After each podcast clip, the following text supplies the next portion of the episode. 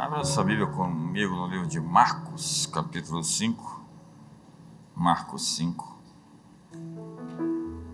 Vamos ler todos as Escrituras.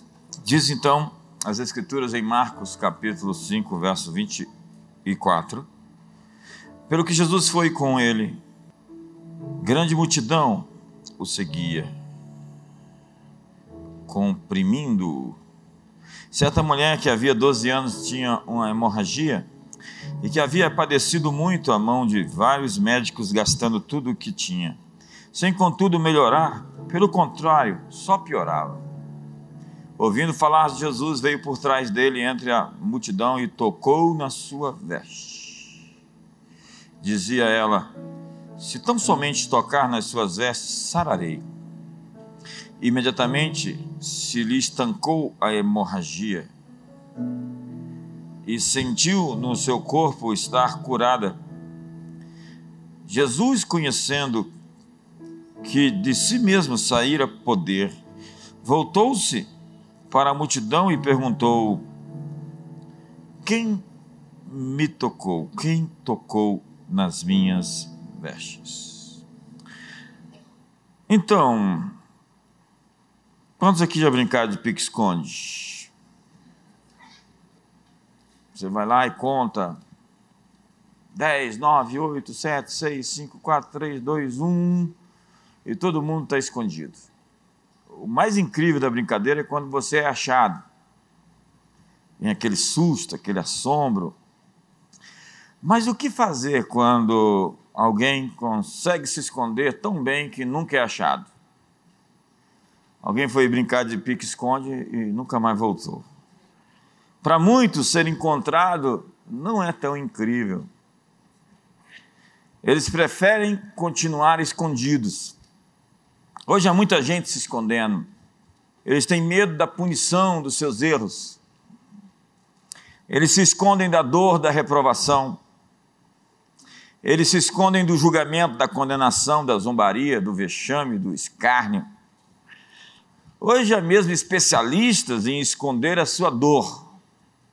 Gente cuja fachada não representa os conteúdos. O rótulo é diferente do que existe dentro do frasco. Mas o problema de uma dor escondida é que ela sempre vai vazar. Por algum canto.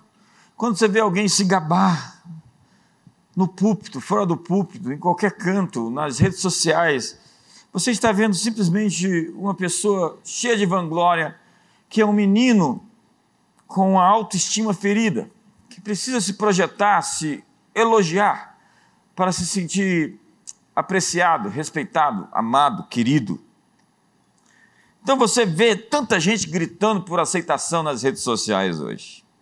Eles querem chamar a atenção e eles usam todos os me mecanismos, o que eles mesmos chamam de gatilhos.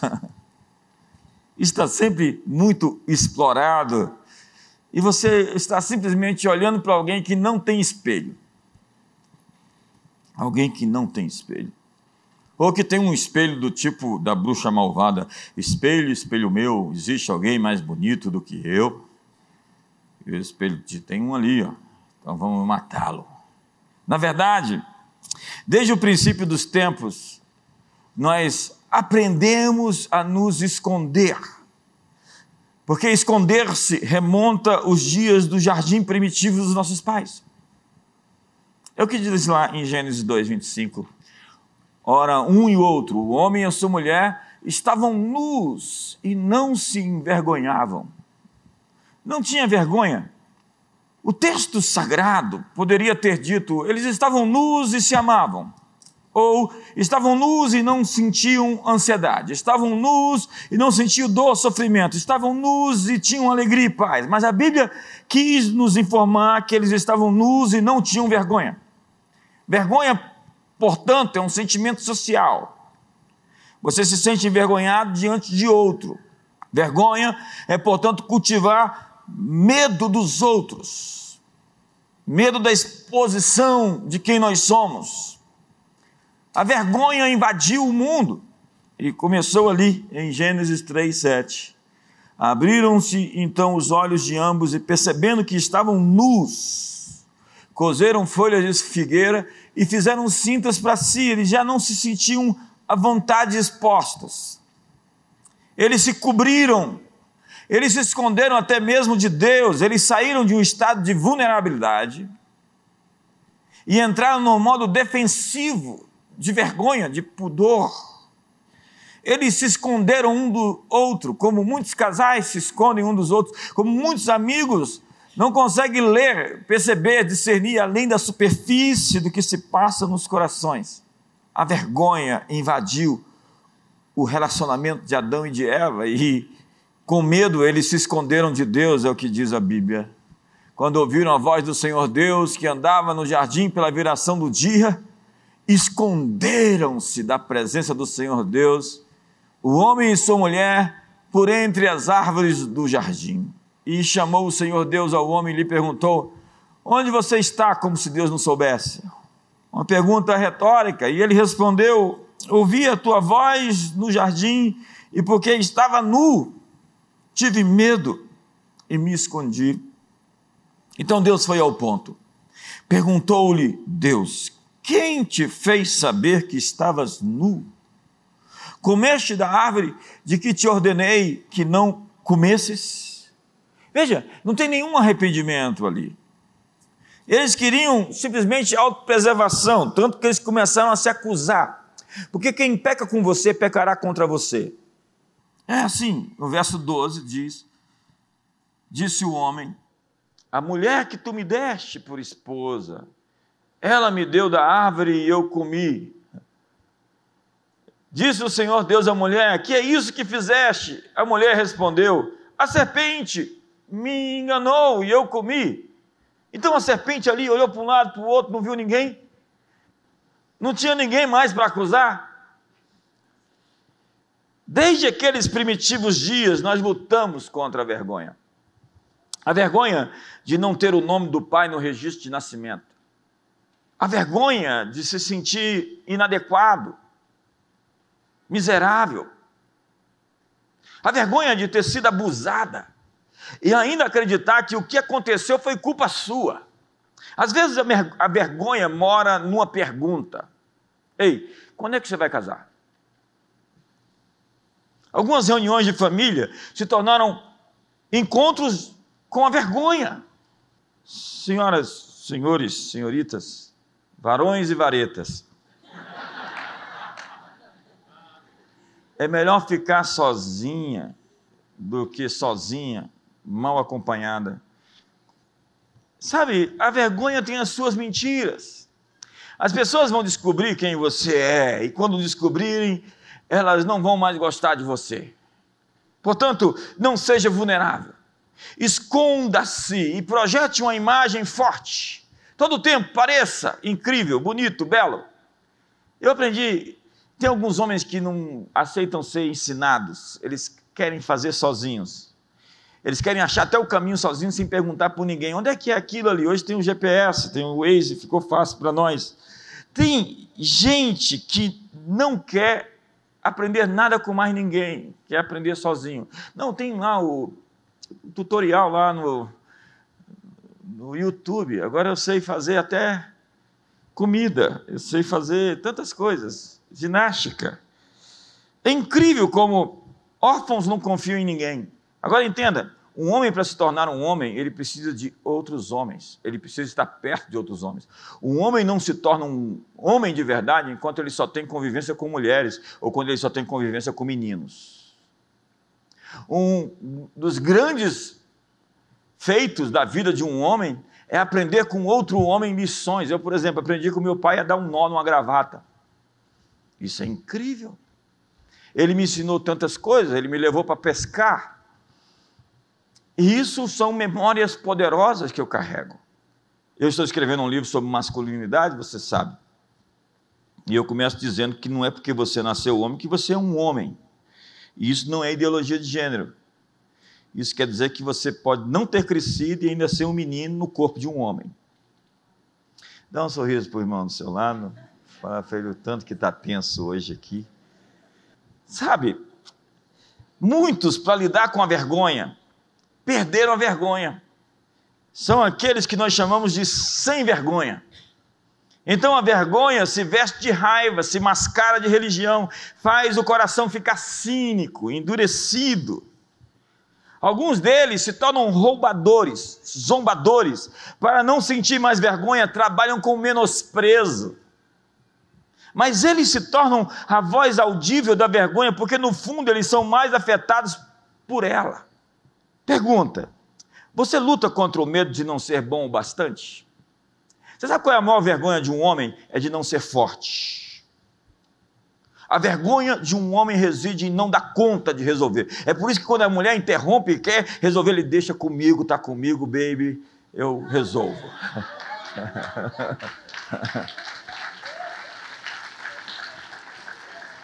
A vergonha de uma mulher está na sua aparência. É por isso que ela tem que se sentir bonita todo tempo. Você tem que dizer o quanto ela é bonita. E ela vai se sentir o máximo quando você está falando da beleza dela. Porque mulheres querem, se sentir bonitas. Apesar de que elas não se vestem para os seus homens, elas se vestem para as suas amigas. E se ela na festa do casamento disser que não tem sapato, não briga. E se ela te perguntar qual é o vermelho e o preto que ficam bem, não responda. Fala, qual que você escolheu? Qual que fica melhor com você? Porque se você errar, você está frito. Mulheres são engraçadas. Elas vão no banheiro e chamam outra com ela. Vamos no banheiro comigo, amiga. Chegam lá estranhos e saem amigas. Se um homem chamar outro homem para ir no banheiro.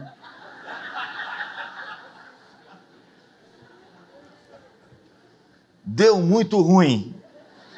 A amizade acabou de começar e acabou. Você tem medo de não ser o suficiente, de não ser capaz, de não dar conta. Você tem medo de deixar que seu verdadeiro eu seja visto e conhecido. Então você faz aí máscaras, é, pirotecnias. Você está sempre tentando provar seu valor. Você está sempre tentando provar que é aprovado. Ao se sentir indigno, você afeta seu relacionamento com as pessoas. Se sentir importante é importante. As pessoas que se sentem importante, elas estabelecem importância no ambiente.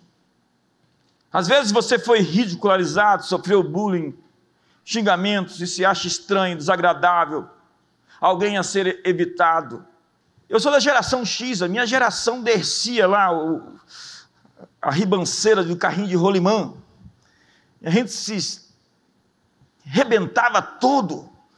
Hoje o rapaz cai, machuca o joelho e fala: ai, está doendo. Eu sou de uma época que metiolate doía, ardia. Quantos são dessa época também aqui comigo? É incrível. O sujeito é criado com a avó, apanha de pantufa.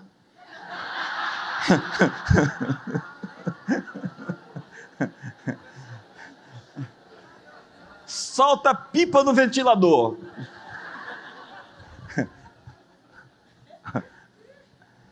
É incrível essa galera. É incrível essa rapaziada. Qualquer mensagem de reprovação hoje para as pessoas desmorona quem elas são e ateia, ateia o fogo da fogueira da vergonha. A vergonha vive ao seu lado, então ela é sua vizinha, sua companheira de academia. Ela está em todo lado. Benny Brown, autora best-seller do New York Times, define a vergonha como o sentimento ou a experiência intensamente doloroso de acreditar que somos imperfeitos e, portanto, indignos de aceitação e de pertencermos a um lugar ou a alguém. Por sermos imperfeitos, nós somos indignos. Então, ela escreveu um livro chamado Coragem para Ser Imperfeito. Ela diz sobre a vergonha que se sentem indignos de aceitação e de pertencimento, e por isso se tornam andarilhos, que não têm lugar para chamar de seu. Errantes que vivem de relacionamento em relacionamento, de casamento em casamento, de igrejas e empresas, trocam de endereço todo o tempo, não têm endereço. Eu estou lendo um livro incrível que nós publicamos chamado Impunível. Eu queria mandar esse livro para muita gente. Amanhã eu vou fazer uma lista e vou mandar para essas pessoas. Eu sempre dei muitos livros, eu amo livros, eu queria ganhar livros, então dou livros. E nesse livro o Dennis Silk fala que ele estava ministrando em um evento.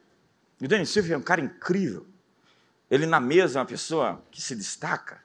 Uma vez ele chegou para mim e me disse: Vem cá, quem são as cinco pessoas aqui na sua estrutura que, se você fosse abrir uma igreja em Marte, você levaria com você?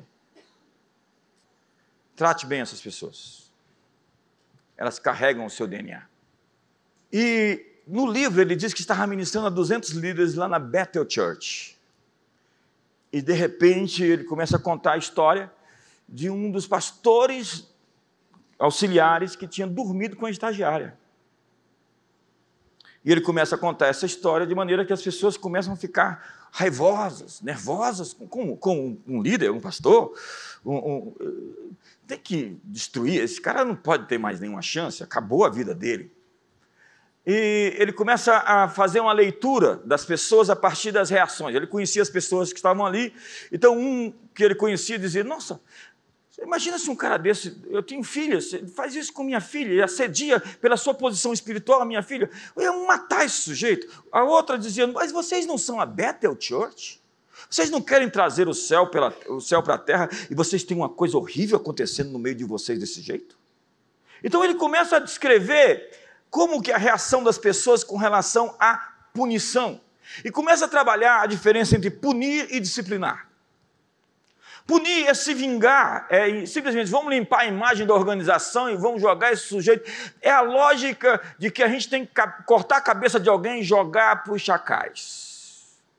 A gente não quer restaurar. A gente não quer corrigir. A gente não quer levar o arrependimento. A gente simplesmente quer acabar com as pessoas. E o medo da punição faz com que as pessoas escolham o caminho de se esconderem em seus pecados. Daqui a pouco o Dan Silk diz: Senhoras e senhores, a pessoa com quem eu estou falando, a respeito de quem eu estou falando, é esse sujeito Ben Armstrong e sua esposa, por favor, entrem. Eles entram de mão dada. Ele vai contar o resto da história. E a história é incrível. Como restaurar gente com esse nível de comprometimento? Alguns vão dizer: não existe uma restauração para alguém assim. Denis que disse: há mais compaixão, misericórdia e perdão, muitas vezes fora da igreja do que dentro dela. Tenso isso aqui agora, né? Agora acredite, não dá para restaurar quem não se arrependeu. E a única forma de ser liberto é o arrependimento. Eu vejo hoje pessoas sacrificando seus relacionamentos do altar da autoproteção. Tem gente que parece perfeita e isso me assusta. Gente perfeita me assusta. Casamentos perfeitos me assustam. Essa pessoa que, que transborda espiritualidade, santidade. Eu falo, gente, está sobrando, onde é que está faltando? É a lei da compensação, né? Quando falta cabelo aqui, tem que sobrar aqui. Qualquer, qualquer experiência onde você vê que está sobrando algo na vida de alguém, é porque tem escassez em outra área.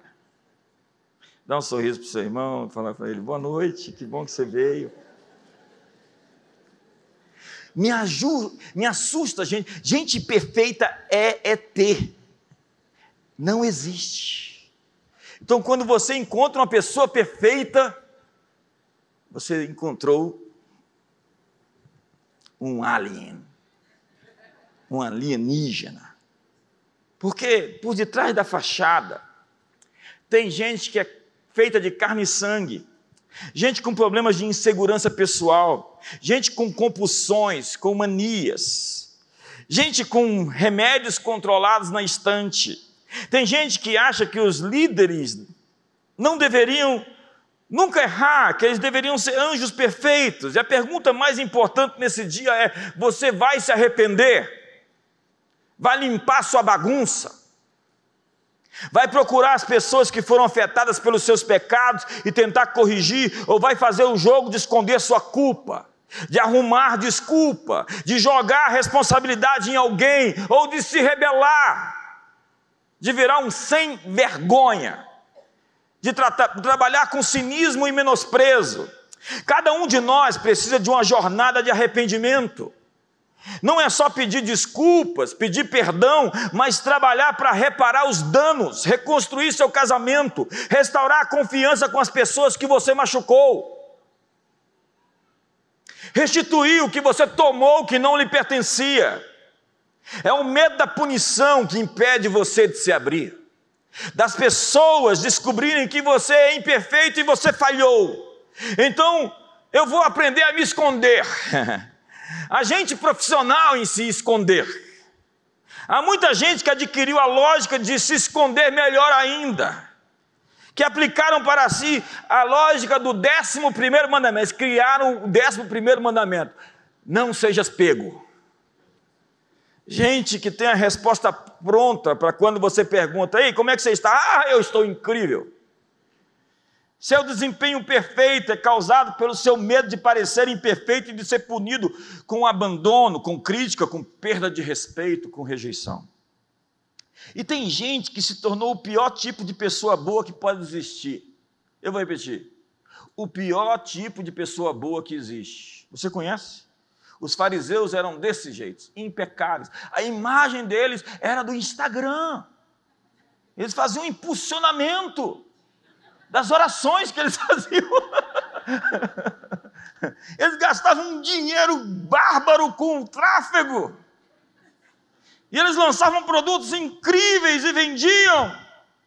Não, não faziam isso faziam pirotecnia para ter o respeito das pessoas, publicidade pessoal da sua própria santidade, de como eles eram puros, de como eles eram santos, de como eles eram espirituais, mas as coisas não funcionam desse jeito. Esse comportamento tem prazo de validade. Denis Silk nos diz que nós temos um caso de amor com a punição, nós somos viciados nela. E mesmo que saibamos que ela não funciona, nós desistimos, não desistimos de corrigir pelo medo, porque a punição nos dá uma falsa sensação de poder, de estar no controle. Então nós gritamos com os nossos filhos, nós colocamos eles numa posição frágil, na defensiva, e eles ficam assustados, e nós punimos nossos filhos. E eles vão crescer achando que a melhor forma de resolver os problemas é punir os outros. O castigo é a ferramenta que usamos para recuperar o nosso domínio perdido. E tem crentes tão raivosos que exigem punição imediata e implacável. Como eu disse, é a lógica de que os chacais têm sede de sangue eles precisam de uma cabeça para rolar. É a crença central de alguns é que líderes não podem ter problemas de nenhuma ordem. Então eles se escondem por meio de um bom comportamento. Hum. E com medo de punição, tentam se preservar a todo custo. Foi Nietzsche quem disse: Eca, vocês cristãos me enojam, porque vocês remidos não parecem remidos. Vocês são tão cheios de temor, tão dominados pela culpa, tão ansiosos e tão sem direção quanto eu. Mas eu posso ser assim, eu não creio, eu não tenho nada sobre o que lançar a minha esperança, mas vocês afirmam ter um Salvador, mas vocês não parecem salvos. Foi a frustração do Rousseau com a religião, que era porque os cristãos pintaram um alto padrão moral e não conseguiram viver e sustentar aquilo que pregaram em atitudes. Foi o que a Bruna Marquezine, a inteligentinha, disse agora que Jesus é maravilhoso, o problema é o seu fã-clube. Mas a Bruna, como outros, se enquadram no modelo que nós não queremos reproduzir. Porque alguém numa torre de marfim acusando os mortais por agirem em desacordo com o seu sistema de crenças, sem ela mesma viver, não é um modelo para nós.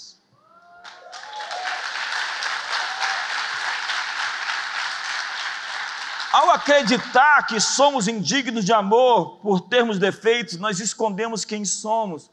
Então criamos a imagem do bom garoto, da boa menina, cumpridor de regras, que se encaixa no sistema. Ou então vamos para o outro lado, o rebelde, criador de caso, questionador, que desafia, que redefine as regras e se recusa a se encaixar. Em ambos os casos, nós estamos querendo nos preservar. Estamos tentando escapar da punição. Mas aqueles que escolhem o caminho do arrependimento e da reconciliação e da restauração não precisam ser punidos. Eles podem ser disciplinados, corrigidos, realinhados. O texto que eu li, Jesus está falando com Jairo. E ele está indo curar sua filha.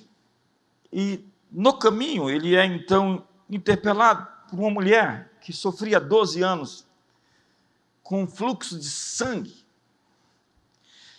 excluída da família, da comunidade. Ela sofria vergonha da impureza. Ela estava proibida de sair em público ou de tocar em qualquer pessoa.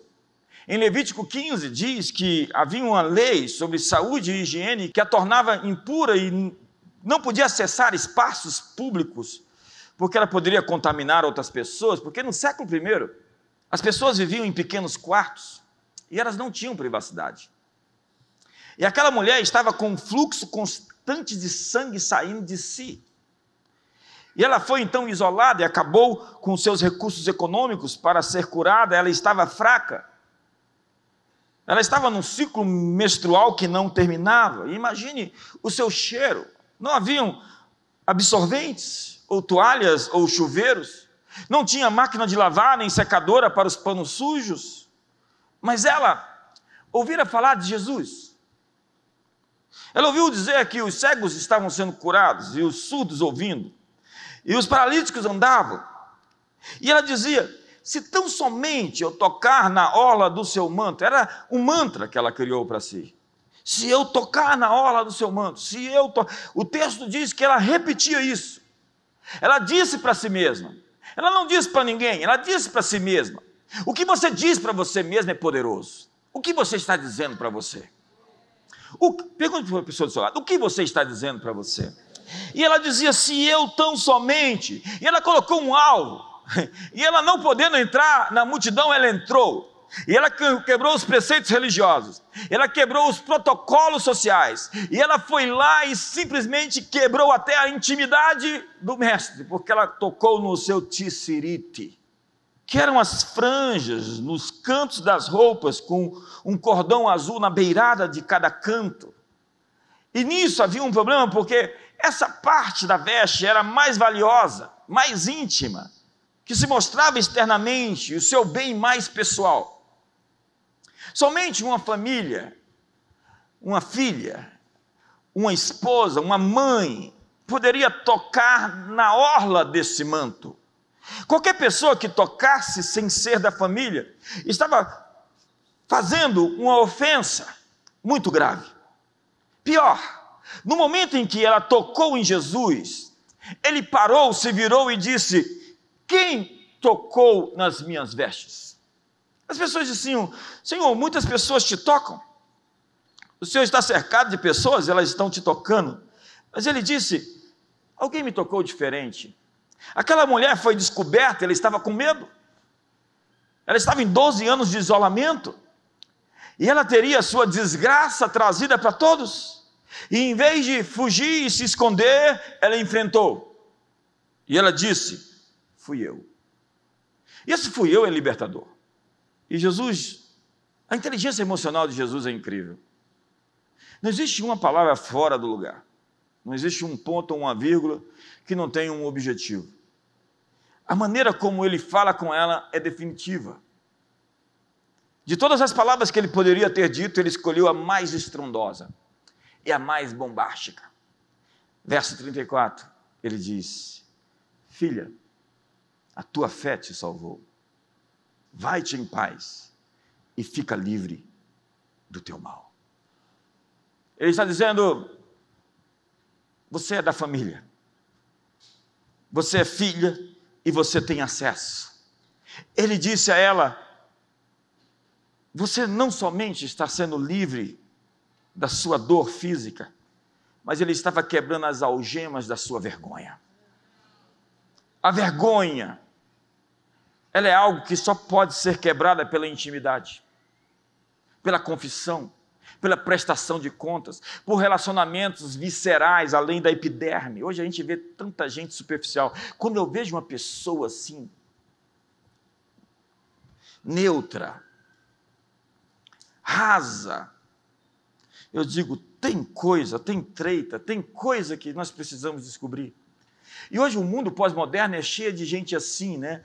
É o, é o, é o homem panqueca, ele é largo, largo, cheio de conexões, mas é raso. Tem gente que no fundo é raso, e tem gente que é profundo. É um trocadilho. Tem gente que chega em casa e entende.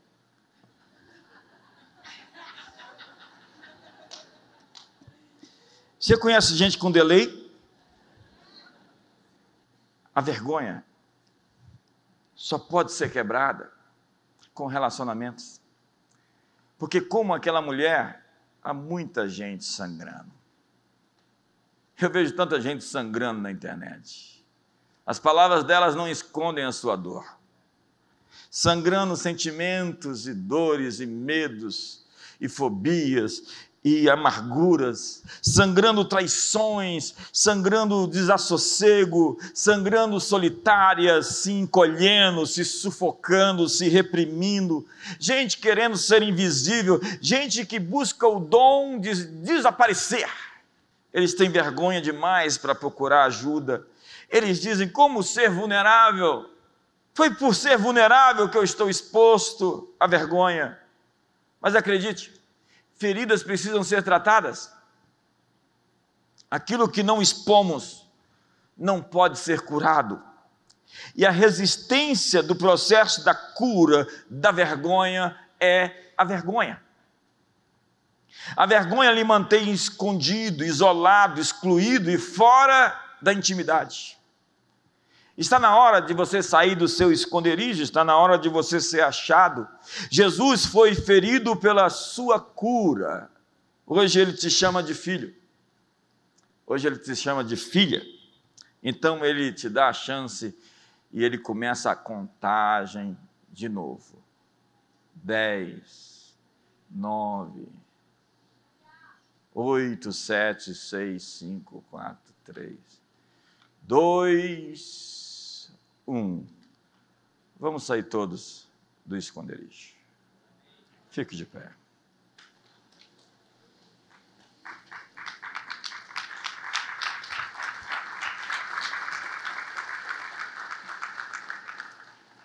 É hora de você sair da sua toca e receber o seu abraço. A contagem acabou. É hora de aparecer. Feche seus olhos hoje comigo. É hora de se expor. É hora de ter amigos de verdade, não amigos de nome. É hora de encontrar pessoas que você confie para falar para eles como você se sente.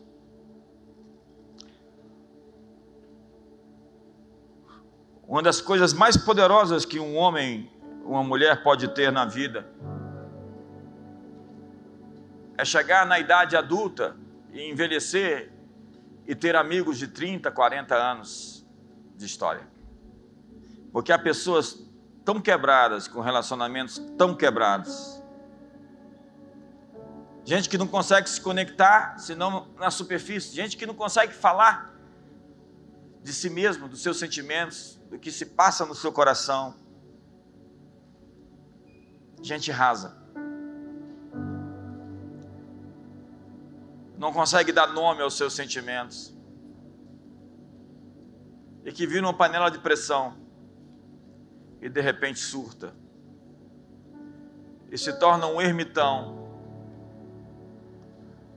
Com a história de rompimentos, de sofrimentos, gente sangrando. Mas hoje, você veio aqui e Deus te chama de filho e de filha. Ele estabelece um relacionamento com você, onde você pode contar com Ele.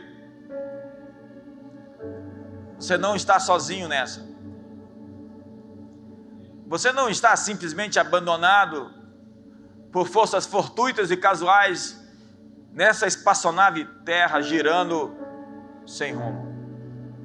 Sua vida tem um objetivo, tem uma meta, e Deus quer tomar você pela mão e te levar para fora desse cativeiro que você vive, fora dos seus medos, fora das suas angústias, fora dos seus temores, fora de todas essas compulsões, manias e taras que você vive. Ele quer libertar você de você mesmo, desfazer os nós que te prendem, liberar o seu verdadeiro você que está preso em comportamentos destrutivos, em hábitos que limitam a expressão da sua grandeza pessoal, do seu potencial.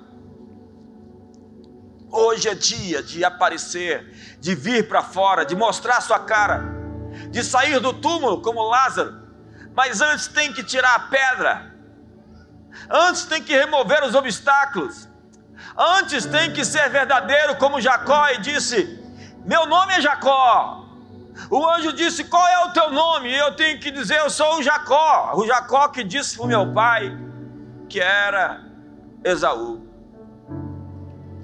O Jacó que comprou o direito de primogenitura do meu irmão quando ele estava faminto. O Jacó esperto e malandro. Mas a grande notícia para você é que Deus não leva em conta os erros do passado e diz a todos: arrependei-vos. E o arrependimento vai quebrar as sentenças. Você precisa fazer essa jornada de restituição, essa jornada de limpar a bagunça, essa jornada de confissões, de pedir perdão, de restaurar a reputação de pessoas que você destruiu, talvez com a sua língua. Essa jornada de reparar. Você não vai construir um edifício sólido sobre fundamento falso. Um princípio é um princípio, você quebra um princípio, o princípio te quebra. Você não pode tomar decisões permanentes por emoções temporárias. O maior, a maior distância entre dois pontos é um atalho.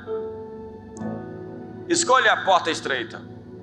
Escolha o caminho do sacrifício onde as recompensas são máximas, onde os resultados permanecem. Hoje, a minha pergunta é: você vai se arrepender? Você vai fazer a jornada do arrependimento para modificar as coisas que se tornaram hábitos destrutivos na sua alma? Você vai se arrepender da amargura que você carrega, da crítica que você faz, do ódio que te consumiu, ou da sua libidinagem, a falta de freios ao seu comportamento sexual.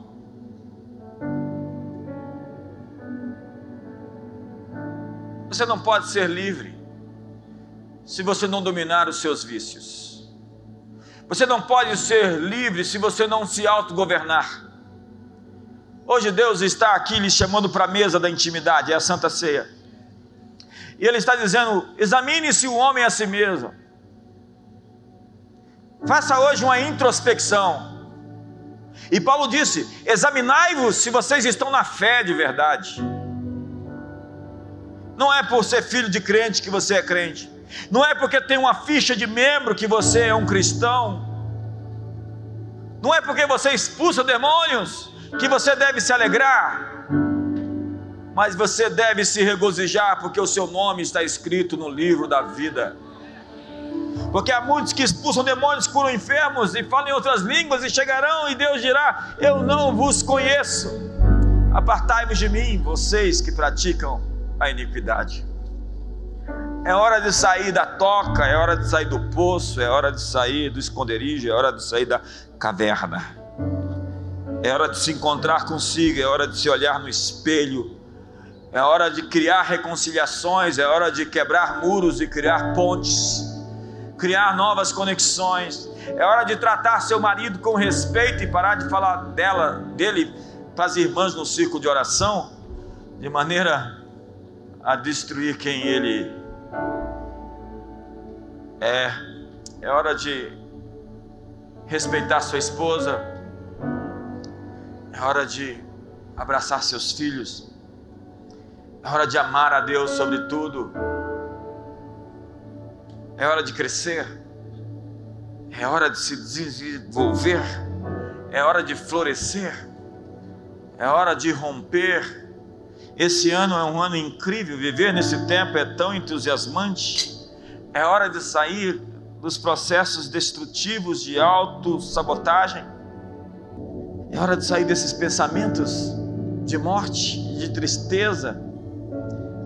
É hora de perdoar, de se livrar do cárcere dos verdugos. É hora de sair da zona da culpa ou da condenação. É hora de aceitar a graça de Deus a graça de Deus.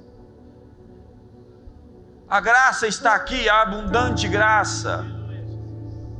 É hora de se resolver por dentro.